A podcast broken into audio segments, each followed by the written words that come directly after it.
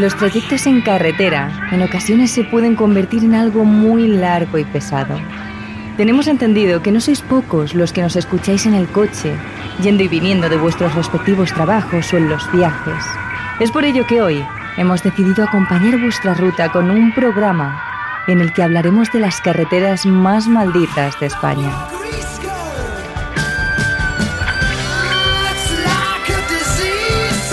Terrores nocturnos. Emma Entrena y Silvia Ortiz.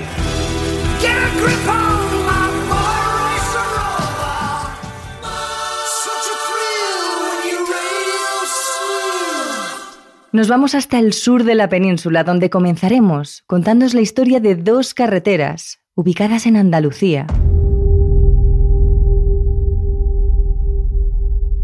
A457, entre Lora del Río y Carmona.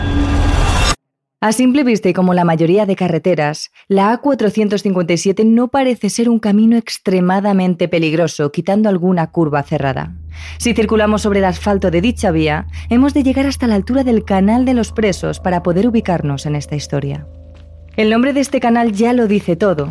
La presa que se encuentra próxima a la carretera se dice que fue construida por prisioneros condenados a trabajos forzados tras la Guerra Civil en 1939.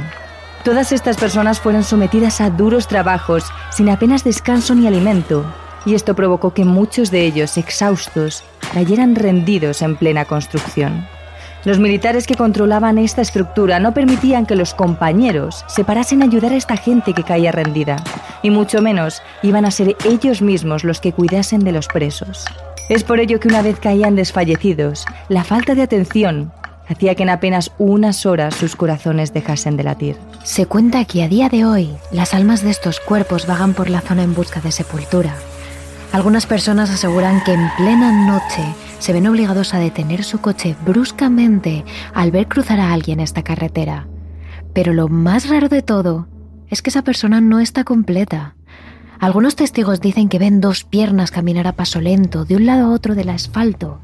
El problema es que cuando los conductores siguen con su mirada ese cuerpo de arriba abajo, se dan cuenta de que no es posible ver el tronco ni la cara de esa persona, porque son totalmente invisibles, no existen.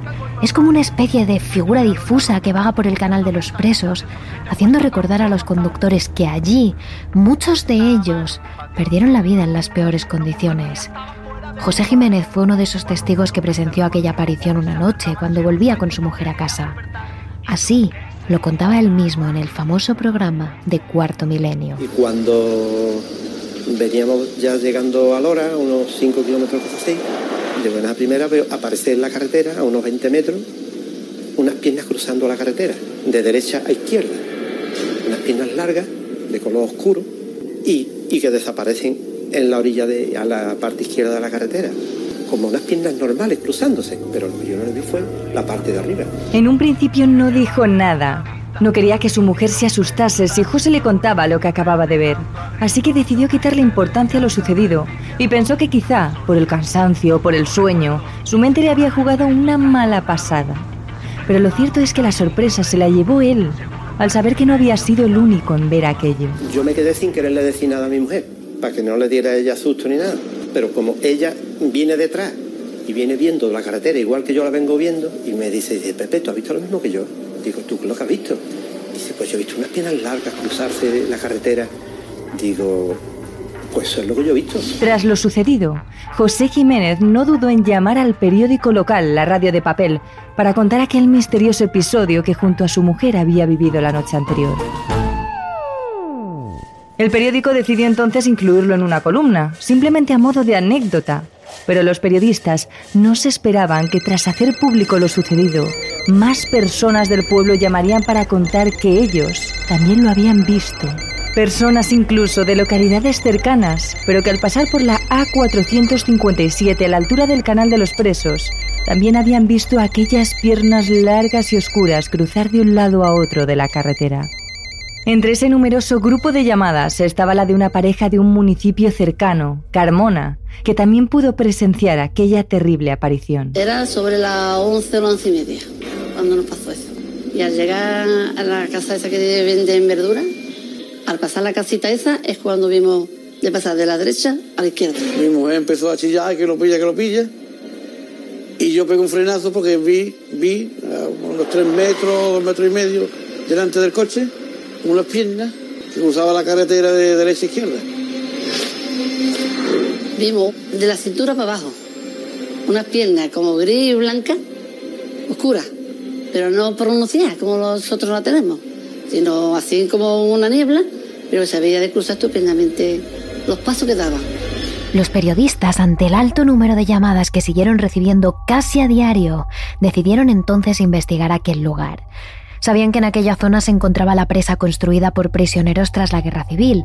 Sin embargo, lo que no se esperaban era descubrir que en aquel lugar también se habían registrado multitud de accidentes, e incluso desapariciones. Yo he estado investigando en la hemeroteca y he podido encontrar numerosos casos en este tramo de ahogamientos de personas desaparecidas que más tarde aparecen ahogadas, de atropellos y coches que se van a la fuga, de coches que caen a ese canal y mueren personas. Es cierto que algunos ciudadanos hablan de un camionero que tuvo un accidente en ese punto y que quedó partido por la mitad, de su cuerpo seccionado a causa pues del quitamiedos de la carretera. Las teorías sobre lo que podría ser aquel ente que cruzaba de un lado a otro de la vía se fueron multiplicando. Algunos decían que se trataba de uno de los cuerpos de los presos que jamás hallaron descanso. Otros decían que era el fantasma de aquel camionero que murió en un trágico accidente. Pero lo cierto es que no solo seguían llamando más y más personas que aseguraban haber visto a esa figura sin terminar, sino que muchos otros testigos afirmaban haber visto las apariciones de otras personas en aquel tramo de la carretera.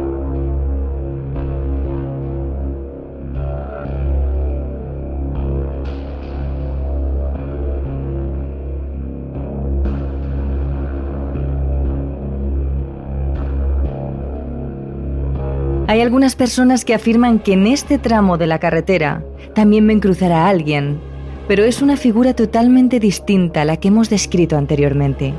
Es muy alargada, más o menos de un metro noventa de altura, y en este caso la silueta no es oscura, sino todo lo contrario.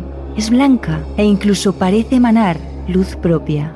La gente por lo general no se para a mirar fijamente a esta figura, ya que no tardan en salir corriendo de allí, pero los pocos que sí lo han hecho dicen que este ser se te queda mirando fijamente a los ojos con una profunda expresión de tristeza en su rostro, que consiguen coger el corazón de cualquiera. Lo cierto es que tanto las personas que han experimentado algún tipo de aparición en aquel tramo, como aquellos que solo han leído sobre ello, tienen miedo de pasar por la A457 a la altura del canal de los presos.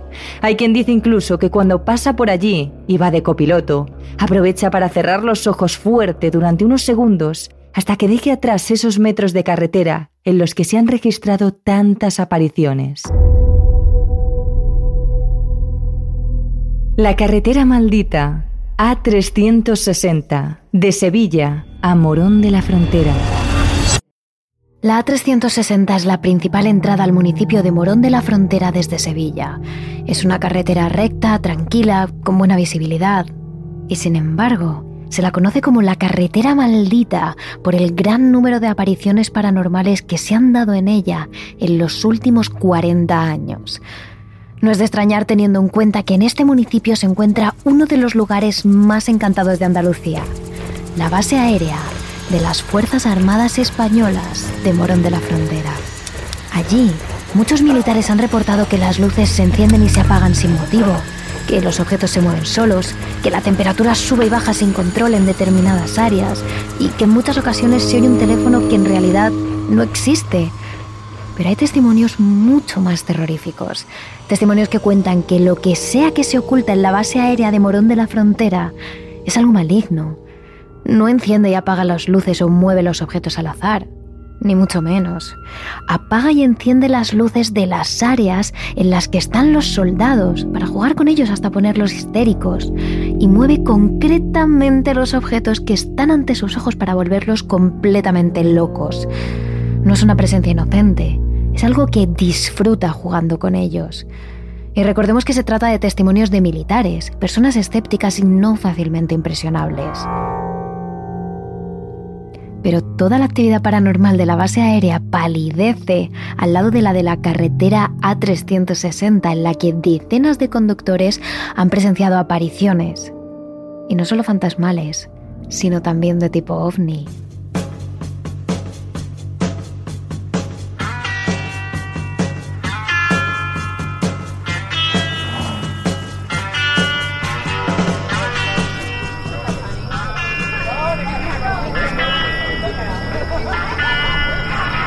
Era una fría noche de invierno a finales de los años 90. Cuatro jóvenes amigos regresaban a su tierra, a Morón de la Frontera, para pasar allí las vacaciones de Navidad junto a su familia. El viaje en coche había sido largo, pero en cuanto cogieron la carretera A360, todo su cansancio se disipó. Estaban a punto de volver a casa. Iban charlando, subiendo y bajando la música de la radio para poder escucharse los unos a los otros por encima de las risas. Estaban ya cerca de Morón de la Frontera, cuando el conductor paró el coche de golpe.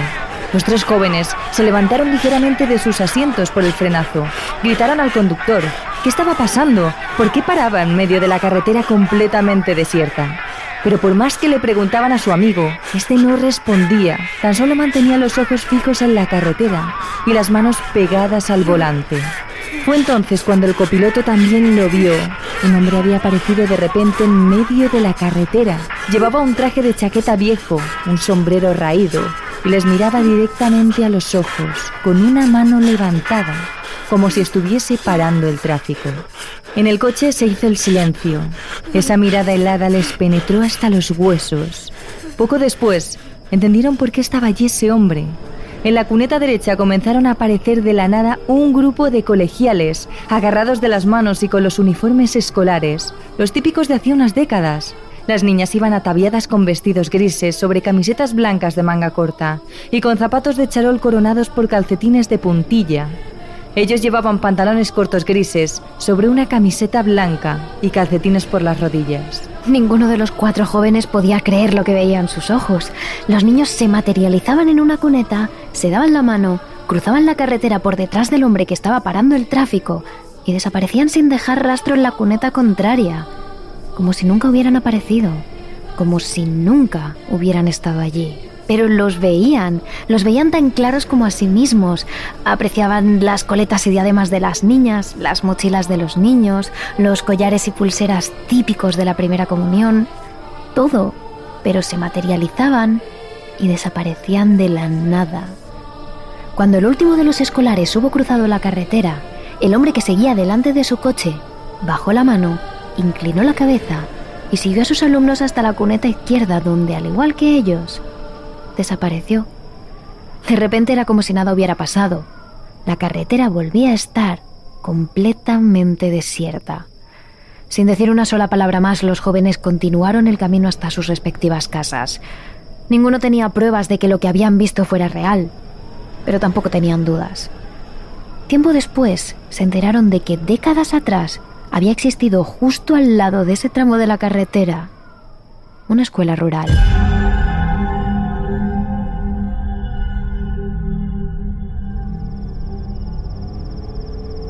De nuevo nos situamos en una noche invernal en la carretera A360, pero esta vez hace tan solo unos años.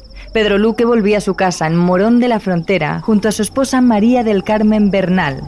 La carretera, como de costumbre, a esas horas, estaba completamente vacía. A lo lejos observaron en el arcén una luz muy brillante. En un principio no pensaron en nada paranormal, sino en que quizás el ayuntamiento había puesto alguna señal de tráfico nueva, algo luminoso. Sin embargo, al acercarse, el ambiente empezó a enrarecerse. La luz emanaba de una figura de mujer, alta y espigada, y entrada en los 50. Pero sobre todo, destacaba su rostro, un rostro serio y asustado del que emanaba luz, que se iba asustando cada vez más a medida que el coche se acercaba. Así lo contó el propio Pedro Luque al Correo de Sevilla. Aquello es algo que jamás podré olvidar. Era una cara seria. Asustaba. Era un rostro de mujer y lo vi bien. Tendría unos 50 años, alta y flaca y ya mayor. No dejé de observarlo por el retrovisor del coche, y me llamó mucho la atención, pero sentí mucho miedo por Carmen, que además estaba embarazada y se puso muy nerviosa. Al volver a mirar por el retrovisor, ya no la volví a ver. Fue escalofriante. Afortunadamente, tal y como comentó nuestro protagonista, esa mujer no les hizo nada. Simplemente se quedó plantada en el andén hasta que el coche pasó por su lado. Una vez la adelantaron, la mujer desapareció sin dejar rastro. Sin embargo, aunque este encuentro duró apenas unos segundos, Pedro nunca lo olvidará. En un principio me asusté porque había escuchado hablar de esas mismas apariciones en aquel sitio maldito, pero jamás pensé que podría tocarme a mí. Creí que se trataban de leyendas y rumores, pero aquel día comprobé que aquellas historias eran ciertas. Carmen se quedó sin habla hasta bien pasado un buen rato desde aquel encuentro. Fue espantoso. Y estas solo son algunas de las centenares de historias de apariciones fantasmales en la A360. Pero por supuesto, hay muchas más y de muchos otros tipos. Otros centenares de testigos han reportado tener encuentros en esta carretera, pero no encuentros paranormales, sino encuentros ovnis. En el año 1970 aparecieron en la zona unos extraños círculos en la finca de un hombre llamado Ramón Angulo. El hombre, un apasionado del fenómeno ovni, no dudó en llamar a los periódicos para contar su historia, diciendo que en su finca habían aparecido inmensos círculos concéntricos hechos a base de calor y que en los lugares cercanos a ellos las plantas habían muerto. Los periódicos tardaron poco en publicarlo, ya que en la zona había un gran interés en el fenómeno ovni. Pero pronto apareció la censura. Un coronel del ejército visitó la zona y amenazó a testigos y periodistas por igual para que acabaran con toda aquella controversia. Poco más se llegó a publicar del tema, sin embargo, eso no ha impedido que muchas otras personas hayan contado a la prensa sus encuentros ovni en la A360, como por ejemplo Antonia Troya. Era una luz que bajaba destellando y que teníamos enfrente y, y era imposible que aquello se pudiera explicar de forma racional. Era inexplicable. O como Sonia González, que observó una extraña luz en el cielo mientras transitaba esa carretera con su novio. Una luz que se movía a una velocidad más rápida que cualquier cosa que hubiera visto y que persiguió su coche durante varios kilómetros. AS-17, entre Mengollo y Blimea.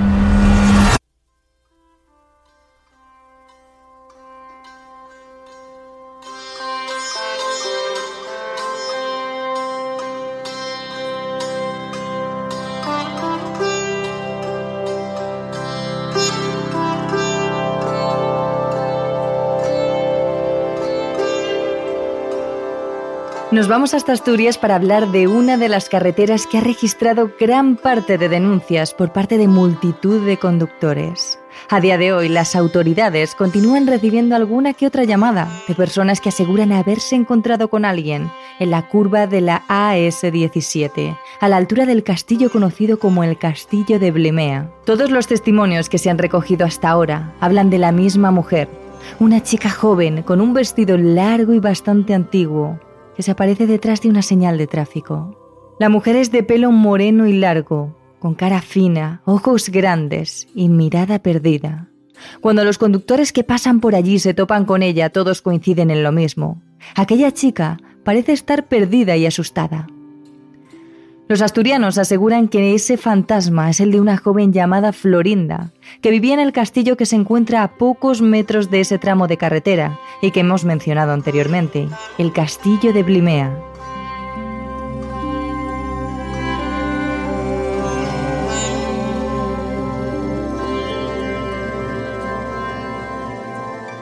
Estructura, que se cree que fue construida por los romanos, fue ocupada mucho tiempo después y reconstruida ya por el siglo XV. Sin embargo, nuestra historia es todavía más actual, aunque se desconoce el año exacto. Cuenta la leyenda que una vez en ese castillo vivió un noble muy reconocido y adorado en Asturias junto a su preciosa hija, Florinda, el pueblo admiraba a aquel hombre. Decían que era la persona más bondadosa, buena y amable que podía existir en la tierra y que por ello Dios le había bendecido con una hija tan hermosa que solo con fijar su mirada en cualquier hombre podía hacer que éste cayese rendido a sus pies. Y lo cierto es que Florinda tenía nuevos pretendientes casi a diario, caballeros o nobles, que venían en sus carruajes a conocer a la muchacha de la cual habían oído hablar hasta en los pueblos más lejanos. Hombres que decidían emprender un largo viaje de días e incluso semanas para conocer al fin a la hija del noble y bondadoso dueño del castillo de Blimea. Sin embargo, Florinda parecía estar ausente la mayor parte del tiempo. Cuando los hombres saludaban a la joven con una reverencia mientras besaban su delicada mano, ella apenas parecía darse cuenta.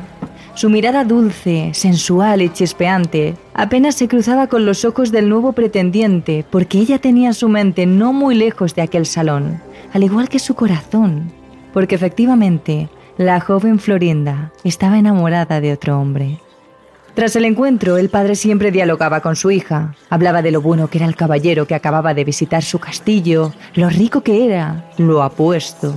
Y por supuesto, siempre preguntaba a su hija si esta era la persona con quien quería casarse. La muchacha, con la mirada perdida y suspirando, negaba con la cabeza. Y día tras día, rechazo tras rechazo, pasaron los meses. Pero llegado el momento, el dueño del castillo decidió ser él quien eligiese un marido para su pequeña. No podía seguir viendo cómo la joven rechazaba una y otra vez a la infinidad de pretendientes que visitaban su casa. Así que un día llegó un noble que vivía cerca del palacio para conocer en persona a la bellísima Florinda. Y el padre vio ahí su oportunidad. Así que cuando el caballero pidió la mano de su hija, él dijo que sí sin pensárselo ni un segundo.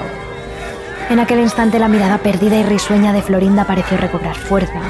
Fijó los ojos en su padre con una mueca de terror ante lo que acababa de suceder en aquel gran salón y seguidamente grandes lágrimas empezaron a recorrer sus mejillas. Así que con el corazón hecho mil pedazos, se levantó del gran sillón y se fue corriendo a sus aposentos.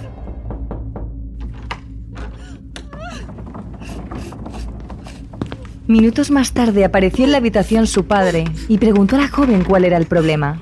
Ella le confesó que no quería ninguno de los caballeros que a diario se presentaban en su castillo. Ella amaba con todas sus fuerzas a otro hombre que carecía de tierras, de estudios y no tenía ningún tipo de riqueza. El padre, enfurecido, negó rotundamente que su pequeña se marchase con alguien que apenas podía mantenerse a sí mismo y le obligó a su hija a casarse con el apuesto noble que hacía no mucho había visitado su castillo. Así pues, encerró a la joven en su cuarto bajo llave y le dijo a esta que no saldría de allí hasta el día de su boda. Nadie entraría en esa estancia, a excepción del servicio que tenía que llevar comida a la pobre Florinda. Cuando llegó el día del casamiento, el padre de Florinda decidió subir a los aposentos para abrir la puerta a su hija. Pero cuando llegó a la habitación, vio saliendo de ella al sirviente que durante las semanas anteriores le había dejado la comida dentro de su cuarto. Al intentar entrar, el joven se interpuso entre él y la puerta y mientras forcejeaban, le ordenó. No lo haga. Si entra, lamentará haber visto a su hija así durante el resto de su vida. El padre empujó automáticamente al joven y cuando abrió la habitación, vio el cuerpo de su hija, desangrado en el suelo.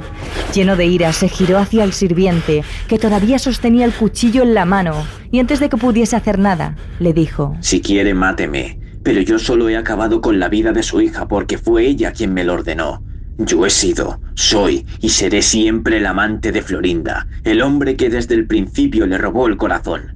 Y es por ello que, desde que supo que se casaría con otro hombre que no era yo, me pidió que el día de su boda le clavase un puñal en el corazón para que esta ceremonia jamás se pudiese llevar a cabo. El padre, con la mirada envuelta en llamas, comenzó a golpear al sirviente hasta que acabó con la vida de este, y sin ningún remordimiento, tiró su cuerpo al río lejano.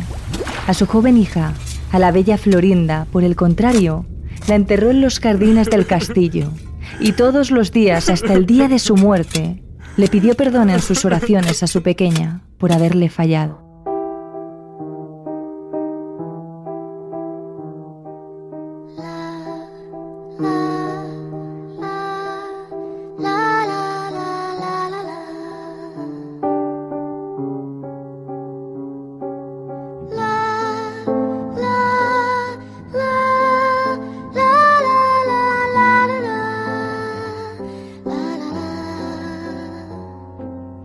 Pero parece ser que el alma de la joven jamás halló descanso, ya que como hemos comentado en un principio, su espíritu continúa vagando por los alrededores del castillo y cerca de la carretera, en busca quizá del joven sirviente cuyo cuerpo jamás se encontró.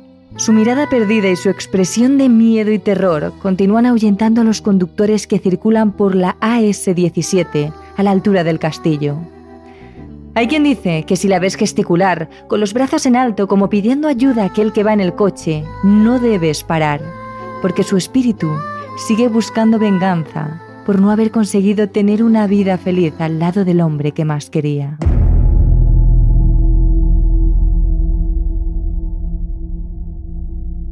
N240, carretera de Puente de la Reina Jaca.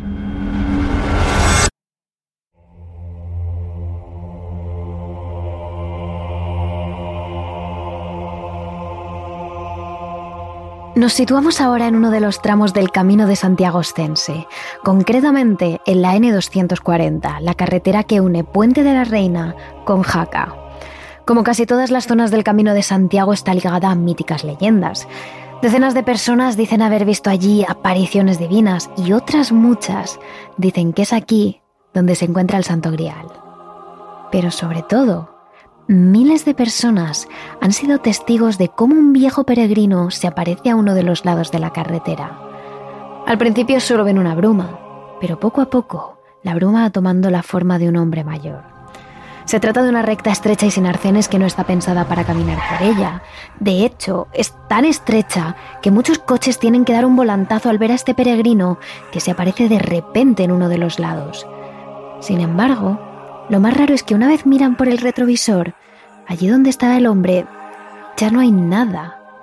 Ainara Werry vio a ese hombre tan claramente que incluso pudo hacerle una descripción detallada al programa de televisión Cuarto Milenio. Pero sin duda, lo que nunca olvidará serán sus ojos. De repente, sin más, o sea, yo miré hacia, hacia el, como un poco hacia mi derecha y vi que, una persona me estaba mirando, pero, pero además claramente a, a, la cara, a los ojos. Y sí que, que, fue como un flash, porque a pesar de que duró nada, me acuerdo perfectamente de su imagen, de cómo iba vestido, de, de, de, de todo lo que llevaba, ¿no? Yo tengo la imagen de, un auténtico peregrino, ¿no? La imagen del, peregrino de, toda la vida, una persona ya mayor, con una barba, una barba larga, eh, iba, iba con, apoyado en un bastón, llevaba una capelina, estaba empapado. Se veía por debajo de la capelina que, hacía la espalda la, forma de llevar una bolsa, una mochila, algo, y un sobre, un sombrero, un sombrero muy, muy calado, una barba, no sé, la recuerdo como blanca y recuerdo, recuerdo de verdad sus, sus ojos. Peor experiencia aún tuvo un testigo que no ha querido revelar su identidad. Este hombre transitaba por la carretera junto a su copiloto en una fría noche lluviosa, cuando de repente vieron aparecer al peregrino de la nada. Antes de que pudieran darse cuenta, este hombre encapuchado se abalanzó sobre su coche, lo que provocó que el conductor tuviese que dar un volantazo para esquivarlo. Por supuesto, cuando miró el retrovisor para comprobar si el hombre estaba bien, allí no quedaba ni rastro del peregrino. Veníamos en la recta, no sé cuánto, diluviando, y, y vimos un bulto que parecía una persona de oscuro que se me metía abajo del coche. Dio un volantazo, lo esquivé, lo comenté con la otra persona, digo, ¿tú has visto esto? Y hay una persona ahí con esta que está cayendo. Y dije, sí, sí, lo he visto. Pero yo ya, bueno, con esta cosa instintiva, miré por el retrovisor y ya no vi nada más. Este testigo recuerda además tener una sensación muy extraña en el cuerpo al cruzarse con este hombre. Era una noche lluviosa, en una carretera sin arcén. No era lugar para encontrarse a ningún peregrino. Pero en ningún momento tuvo la intención de parar. Algo se lo impidió. A mí me hace desconfiar que no era normal que ya no, recuerdo exactamente qué hora era, pero calculo que por, por donde veníamos y a donde íbamos estaríamos en el entorno de las entre las 10 y las 11 de la noche, eh, diluviando, en esa zona no es normal encontrarse a una persona andando. Íbamos, o sea, que, iría a, 50, 60, 70 por hora, no iría más, estaba, estaba, jarreando. Y, Entonces me dio tiempo a mirar por, por los retrovisores, como pues no, pues a lo mejor alguien que necesitaba ayuda o algo. Y al mirar, pues no hay nadie. Lo mismo le ocurrió a María Dolores Salaverría, que viajaba con sus padres por esta misma carretera, la N240 hacia Jaca, hace ya varios años. Pese a que se encontraron con la espectral figura de este peregrino, algo les dijo que no parasen, que siguieran adelante. Ni siquiera cuando el peregrino comenzó a levantar las manos y a hacerles señales, quisieron detener el vehículo. Asustados, simplemente siguieron hacia adelante. Íbamos de noche, era de noche. Y entonces apareció un personaje como en la orilla de la carretera y me acuerdo que mi madre se asustó mucho. No pares, no pares, le dijo a mi padre porque hacía unos gestos, no es que nos parase, pero hacía unos gestos. Mi padre también se asustó y pasamos de largo y entonces ya el, tengo el recuerdo que me angustió mucho, era pequeña, el camino hasta que vimos las luces de Jaca, aquella oscuridad, y de pensar que por detrás podía venir una persona. Por supuesto, como en casi todas las apariciones en carretera, cuando volvieron a mirar por el retrovisor, el hombre había desaparecido. La carretera EX 370 de Montermoso a Pozuelo de Zarzón.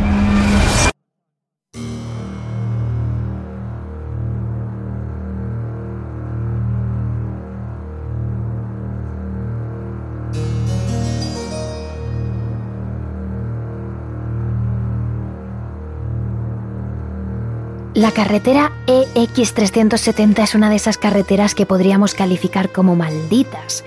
Concretamente, en el kilómetro 32, junto a la laguna de arriba, hay una recta de más de 2 kilómetros que es un terrible punto negro desde hace más de 30 años.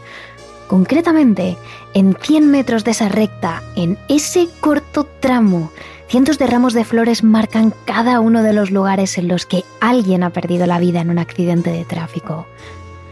Cientos de tumbas sin nombre decoran cada metro del llamado tramo de la muerte. Sin embargo, lo que más llama la atención es que se trata de un tramo recto, con la carretera en buen estado y muy buena visibilidad. Así que nadie se explica por qué precisamente en esa corta distancia hay tal concentración de accidentes. Volantazos bruscos, choques frontales, salidas de la carretera, atropellos. Nadie ha encontrado un motivo científico para esos accidentes, Así que, por supuesto, ha surgido la explicación paranormal. Según cuenta la leyenda, en esta carretera sucedieron varios hechos trágicos. Una pareja de enamorados, al no contar con la bendición de sus familias para casarse, decidieron suicidarse en esa misma carretera. Una chica se arrojó delante de un camión en esos mismos 100 metros para quitarse la vida por un rechazo amoroso una chica de 17 años que dicen que a día de hoy aún se aparece, murió atropellada en este tramo. E incluso en la laguna de arriba se ha encontrado el cuerpo de un bebé flotando. Sin embargo, la leyenda que parece explicarlo todo es la de la dama de blanco del tramo de la muerte. Hace poco, más o menos 30 años, en medio de una noche cerrada, se produjo en este tramo maldito una terrible colisión frontal entre dos coches. Las cuatro personas que viajaban en ellos salieron disparados contra los salpicaderos, mientras los morros de los coches se hacían pura chatarra. Aquellos que no murieron en el acto a causa de las heridas y el golpe pidieron ayuda con toda la fuerza que les permitieron sus malheridos pulmones. Pero la ayuda tardó en llegar Horas más tarde, una pareja que viajaba en dirección a Montermoso se encontró con esta dantesca escena. El hombre no dudó un segundo en dar un volantazo y detener el vehículo en el arcén. La pareja se bajó del coche dispuesta a rescatar a los heridos de la amalgama de metales. Para cuando llegaron ya era demasiado tarde. Los cuatro jóvenes habían fallecido. Mientras el hombre llamaba al 112, la mujer se acercó a los cuerpos. Apenas pudo soportar la imagen cuerpos ensangrentados, con cristales entre sus costillas, huesos rotos, ojos muertos. A punto estuvo de alejarse al arcén para vomitar, cuando pasó algo imposible. De uno de los cuerpos sin vida, del cuerpo de una mujer, surgió una figura humanoide, blanca y vaporosa. Esa dama de blanco casi etérea dejó atrás su cuerpo, miró a la mujer, miró la escena y simplemente desapareció en la lejanía hasta llegar al lago donde su imagen se perdió.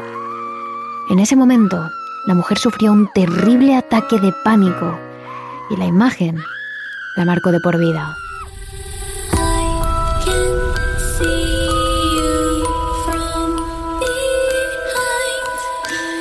A partir de ese momento, centenares de personas han sido testigos de la aparición de esta dama de blanco. Cuentan que su figura aparece en el lago y que camina por el arcén de la carretera. Otros cuentan que simplemente aparece en la cuneta derecha y cruza toda la carretera hasta la cuneta izquierda. De manera que los coches tienen que dar un volantazo para esquivarla, lo que les lleva a salirse del trazado, a volcar el coche o a chocarse contra los coches que llegan en sentido contrario. Esta es la única explicación que muchos extremeños encuentran a la alta mortalidad de este tramo. Sin embargo, lo más terrorífico de esta parte es que justo allí, en esos 100 metros de ese kilómetro 32, permanece a día de hoy una larga mancha de sangre que nadie ha conseguido quitar. Sobre el asfalto perduran todavía cuatro enormes manchas de sangre en este tramo de la muerte. Se han limpiado rascado, se han alquitranado por encima, pero las manchas siempre vuelven a aparecer.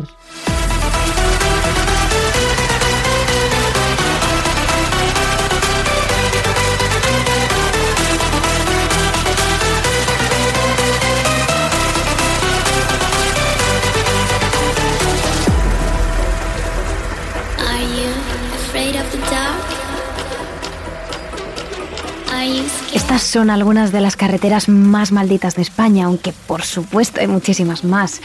Cada día, decenas de personas se encuentran en ellas con hombres alargados y de negro, mujeres vestidas de época, colegiales, damas de blanco, chicas de la curva y decenas de espectros más. Si queréis saber más sobre las carreteras más malditas de España, os recordamos que durante esta semana estaremos subiendo a nuestras redes sociales entrevistas, opiniones de expertos o vídeos de apariciones reales en carretera. Así que no os olvidéis de seguirnos. Somos arroba terroresen en Twitter y arroba terrores nocturnos barra baja TRN en Instagram y TikTok. Y los enlaces a todas las redes sociales están como siempre en la caja de descripción. Todo esto sin hablar de las miles de carreteras malditas que hay en el resto del mundo. ¿Y en tu tierra? ¿Cuáles son las carreteras más temidas por los conductores? ¿En cuáles hay más apariciones en carretera? Terrores nocturnos realizado por David Fernández Marcos.